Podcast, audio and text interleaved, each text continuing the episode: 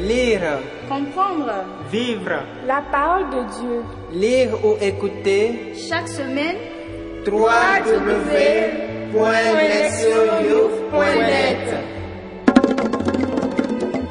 Deuxième dimanche du temps ordinaire année C. Priez. Psaume 95. Chantez au Seigneur un chant nouveau. Chantez au Seigneur terre entière. Chantez au Seigneur et bénissez son nom. De jour en jour, proclamez son salut. Racontez à tous les peuples sa gloire, à toutes les nations ses merveilles. Rendez au Seigneur, famille des peuples, rendez au Seigneur la gloire et la puissance, rendez au Seigneur la gloire de son nom. Adorez le Seigneur éblouissant de sainteté. Allez dire aux nations, le Seigneur est roi. Il gouverne les peuples avec droiture. Lire la parole. Première lecture. Isaïe 62, du verset 1 à 5. Pour la cause de Sion, je ne me tairai pas. Et pour Jérusalem, je n'aurai de cesse que sa justice ne paraisse dans la clarté, et son salut comme une torche qui brûle. Et les nations verront ta justice, tous les rois verront ta gloire. On te nommera d'un nom nouveau que la bouche du Seigneur dictera. Tu seras une couronne brillante dans la main du Seigneur, un diadème royal entre les doigts de ton Dieu. On ne te dira plus délaissé. À ton pays, nul ne dira désolation. Toi, tu seras appelé ma préférence. Cette terre se nommera l'épousée car le Seigneur t'a préféré, et cette terre deviendra l'épousée. Comme un jeune homme épouse une vierge, ton bâtisseur t'épousera. Comme la jeune mariée fait la joie de son mari, tu seras la joie de ton Dieu.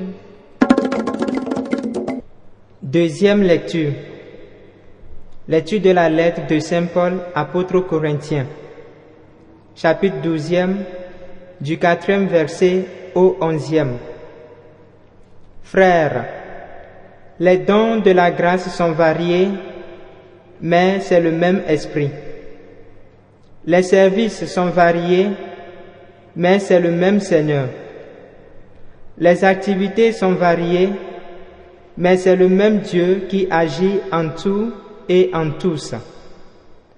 À chacun est donnée la manifestation de l'Esprit en vue du bien. À celui-ci est donnée par l'Esprit une parole de sagesse, à un autre une parole de connaissance selon le même esprit. Un autre reçoit dans le même esprit un don de foi. Un autre encore dans le même esprit les dons de guérison à un autre est donné d'opérer des miracles, à un autre de prophétiser, à un autre de discerner les inspirations, à l'un de parler diverses langues mystérieuses, à l'autre de les interpréter. Mais celui qui agit en tout cela, c'est l'unique et même esprit. Il distribue ses dons comme il le veut à chacun en particulier. Évangile de Jésus-Christ selon Saint Jean, chapitre 2, du verset 1 à 11. En ce temps-là, il y eut un mariage à Cana de Galilée. La mère de Jésus était là. Jésus aussi avait été invité au mariage avec ses disciples. Or, on manqua de vin. La mère de Jésus lui dit, Ils n'ont pas de vin. Jésus lui répond, Femme, que me veux-tu? Mon heure n'est pas encore venue. Sa mère dit à ceux qui servaient, Tout ce qu'il vous dira, faites-le. Or, il y avait là six jarres de pierre pour la purification rituelle des Juifs. Chacune contenait deux à trois mesures, c'est-à-dire environ 100 litres. Jésus dit à ceux qui servaient, remplissez d'eau les jarres, et il les remplit jusqu'au bord. Il leur dit, maintenant, puisez et portez-en au maître du repas. Ils lui emportèrent, et celui-ci goûta l'eau changée en vin. Il ne savait pas d'où venait ce vin, mais ceux qui servaient le savaient bien, eux qui avaient puisé l'eau. Alors le maître du repas appelle le marié et lui dit, Tout le monde sert le bon vin en premier, et lorsque les gens ont bien bu, on apporte le moins bon. Mais toi, tu as gardé le bon vin jusqu'à maintenant. Tel fut le commencement des signes que Jésus accomplit. C'était à Cana de Galilée. Il, mani- il manifesta sa gloire et ses disciples crurent en lui. Entendre la parole. Le thème. Le mariage divin. La liturgie d'aujourd'hui nous engage pleinement dans le temps ordinaire. En suivant le récit de l'Évangile, nous sommes guidés à travers les moments ordinaires du ministère de Jésus, son enseignement et ses miracles.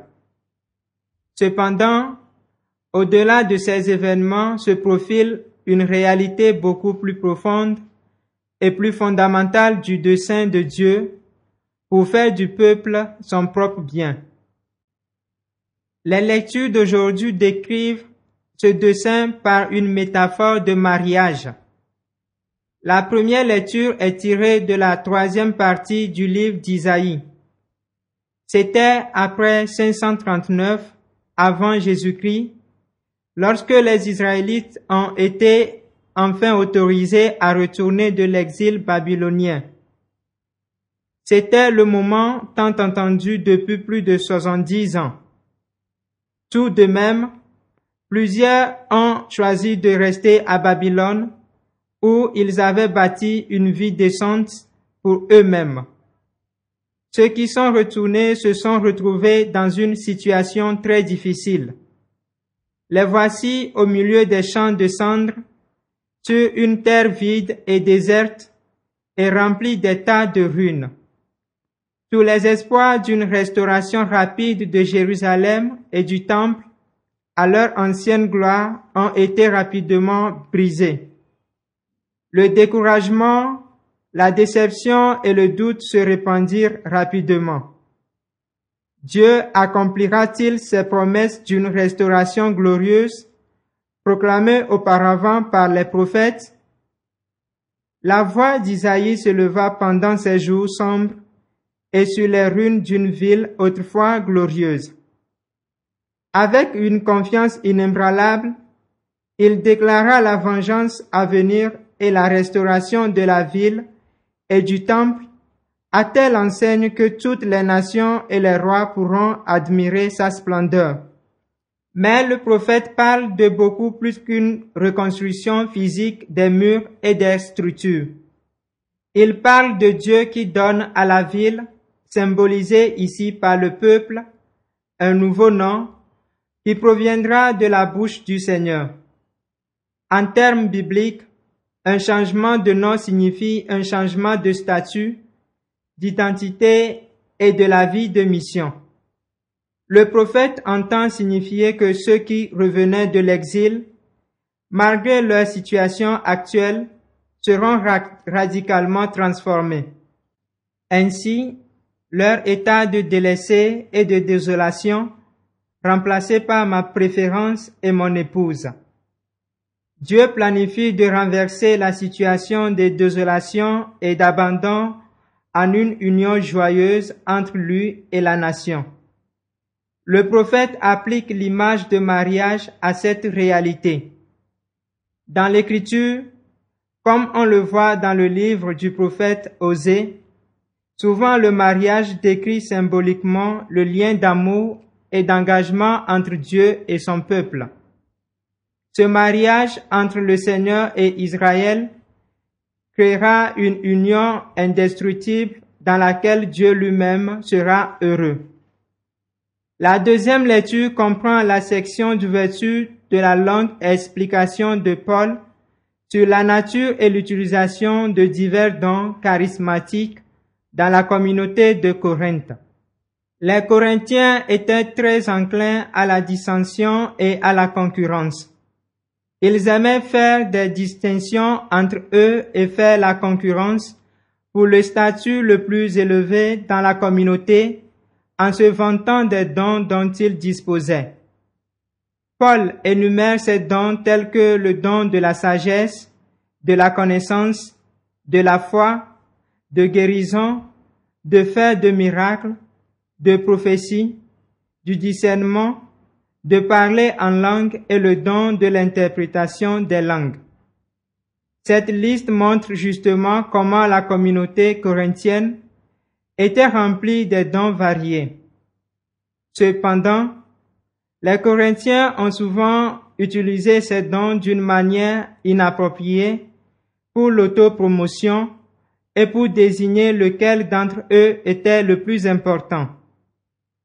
Paul commence à traiter le problème en fixant deux principes fondamentaux. Tout d'abord, tous les dons proviennent d'un même Dieu à travers l'Esprit.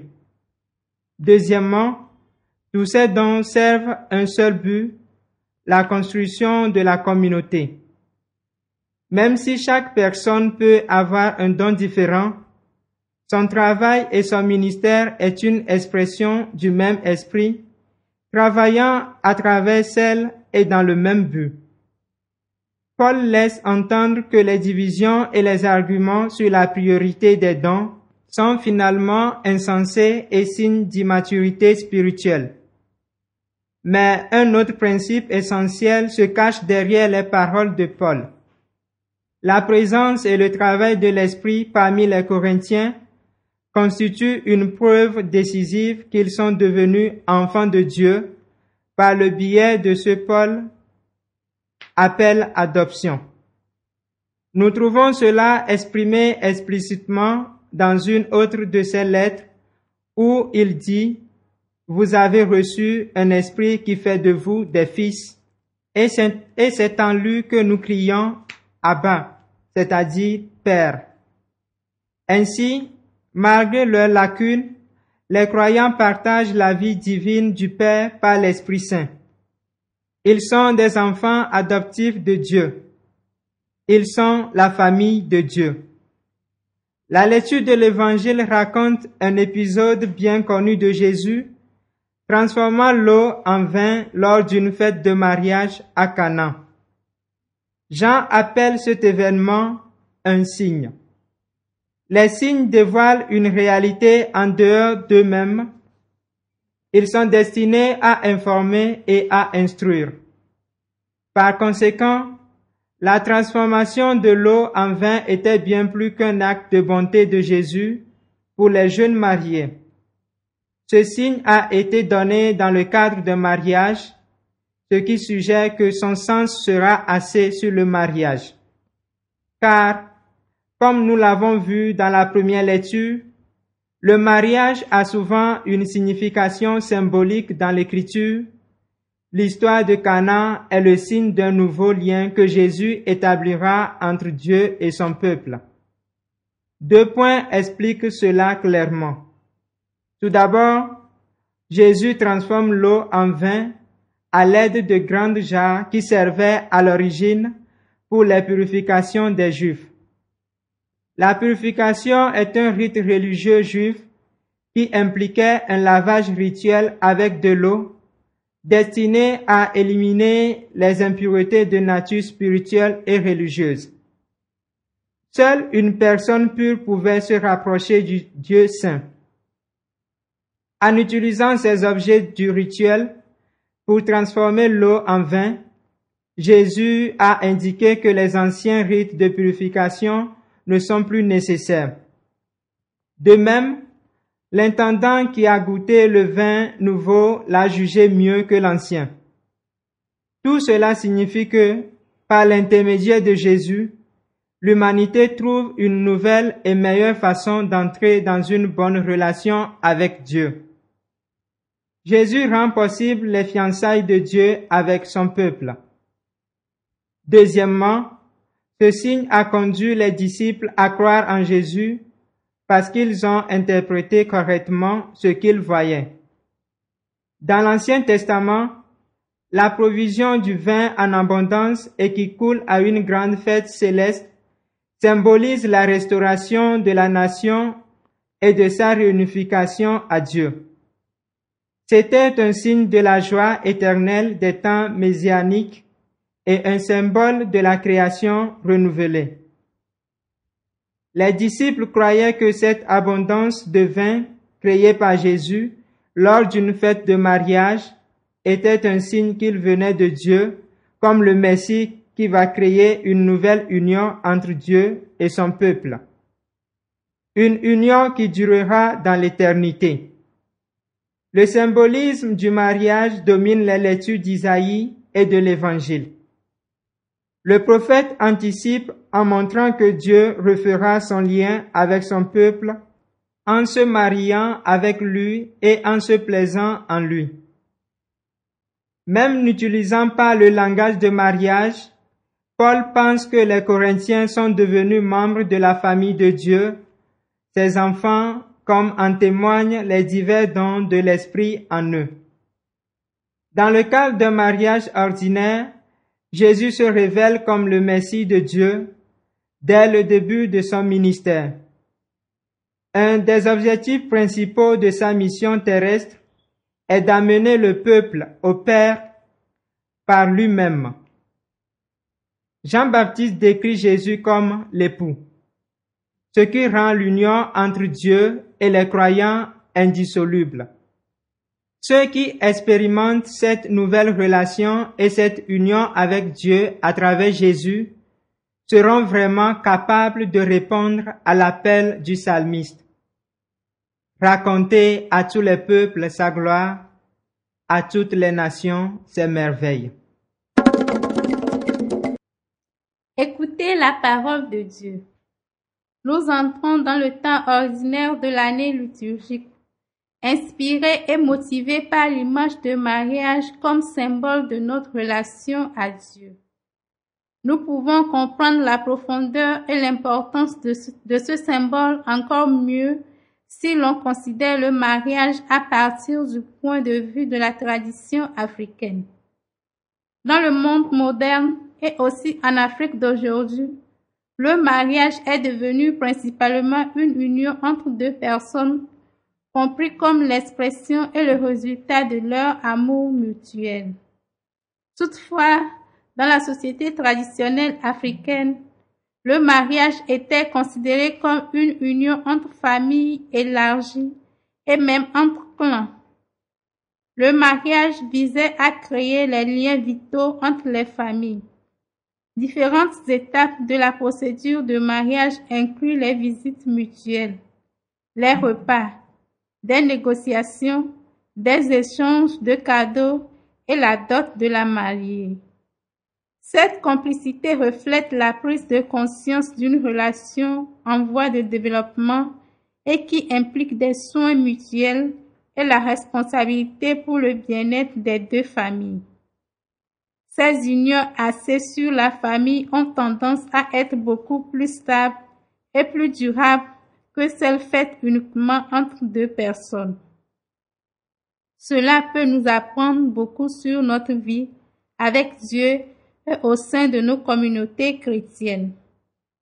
Tout d'abord, nous devons connaître que notre relation avec Dieu, peu importe son caractère privé, doit inclure d'autres elle doit être à base communautaire.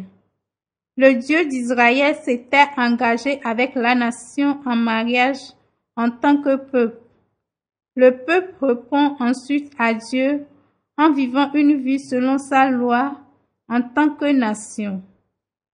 Aujourd'hui, Beaucoup de gens sages reconnaissent que nous sommes sous une menace de l'individualisme et de son impact négatif. L'individualisme mine non seulement le mariage lui-même, mais aussi la nature même de la communauté chrétienne. Être chrétien aujourd'hui est souvent réduit à aller à l'église le dimanche et s'acquitter de certaines lois et rituels qui devraient nous rendre justes devant Dieu en tant qu'individus séparés. Cela n'a jamais été le cas dans l'église primitive. Comme nous l'avons vu dans la deuxième lecture, Paul voyait l'Église comme une communauté de personnes qui partagent leurs dons et les mettent au service des autres. En plus, ses membres ne devraient pas utiliser ces dons pour se faire connaître, mais pour promouvoir les autres. La même chose arrive dans le mariage, où les individus et les familles s'unissent pour constituer et enfanter une nouvelle vie. Ainsi, lorsque nous nous marions à notre Dieu en entrant dans une relation avec lui par Jésus, nous épousons aussi son peuple. Cela signifie que nous devons être membres actifs dans la communauté d'une manière particulière à chacun d'entre nous. Dans le cas contraire, notre relation à Dieu est incomplète. En outre, dans l'évangile d'aujourd'hui, Jésus nous donne l'instruction merveilleuse sur la façon d'établir des relations basées sur le modèle de mariage. À Cana, il n'était pas censé de changer l'eau en vin. Mais quand il l'a fait, il a été assuré que le peuple avait compris qu'il venait de Dieu avec une mission de les amener à Dieu. Maintes fois, nous nous trouvons dans une situation similaire. Quand nous nous trouvons entourés des étrangers, nous pensons que rien ne nous est demandé. Nous n'avons aucun sentiment d'obligation ou de responsabilité envers les étrangers. Mais lorsque, en tant que chrétiens, nous commençons à nous regarder comme faisant partie de la famille de Dieu, cela change tout. Tout comme dans une relation de mariage, nous ressentons le besoin d'accomplir des actes de bonté immérités et non sollicités ou des faveurs envers ceux qui sont membres de notre famille. Cela conduira à leur tour à reconnaître Dieu agissant à travers nous. Nous voir comme faisant partie de la famille chrétienne et ce que Dieu a épousé va nous sortir de l'isolement et faire de nous des véritables membres de la famille de Dieu. Proverbe. Même la moindre miette se trouve mariée au pain. Agir. S'examiner. Ma relation à Dieu influe-t-elle sur comment je vois et agis envers les autres? Comment suis-je un membre de ma communauté ecclésiale? De quelle manière? Répondre à Dieu. Au cours de cette semaine, je pense et prie Dieu comme mon ami intime ou même comme un conjoint. Comment pourrais-je mieux lui répondre dans ce genre de relation? Répondre à notre monde. J'identifierai un ton que Dieu m'a donné et je l'utiliserai au service de quelqu'un ou de ma communauté. Dans notre groupe, nous partagerons sur nos expériences des relations, soit dans le mariage, soit dans l'amitié, ou simplement soit dans la proximité intime avec une personne. Que peuvent ces relations nous apprendre sur notre relation à Dieu? Comment pouvons-nous nous rapporter à Dieu comme notre conjoint? Priez. Seigneur Dieu, tu as choisi de t'allier à nous. Tu nous as choisis pour être ton peuple et tu as été notre Père et notre époux. Nous te remercions. Emporte notre isolement et notre égocentrisme afin que nous puissions nous allier à toi et à nos frères et sœurs avec engagement affectueux et constant. Amen. Lesioyouth.net Lire, Comprendre. Vivre, la parole de Dieu. lire ou écouter. Chaque semaine, www.lesioyouth.net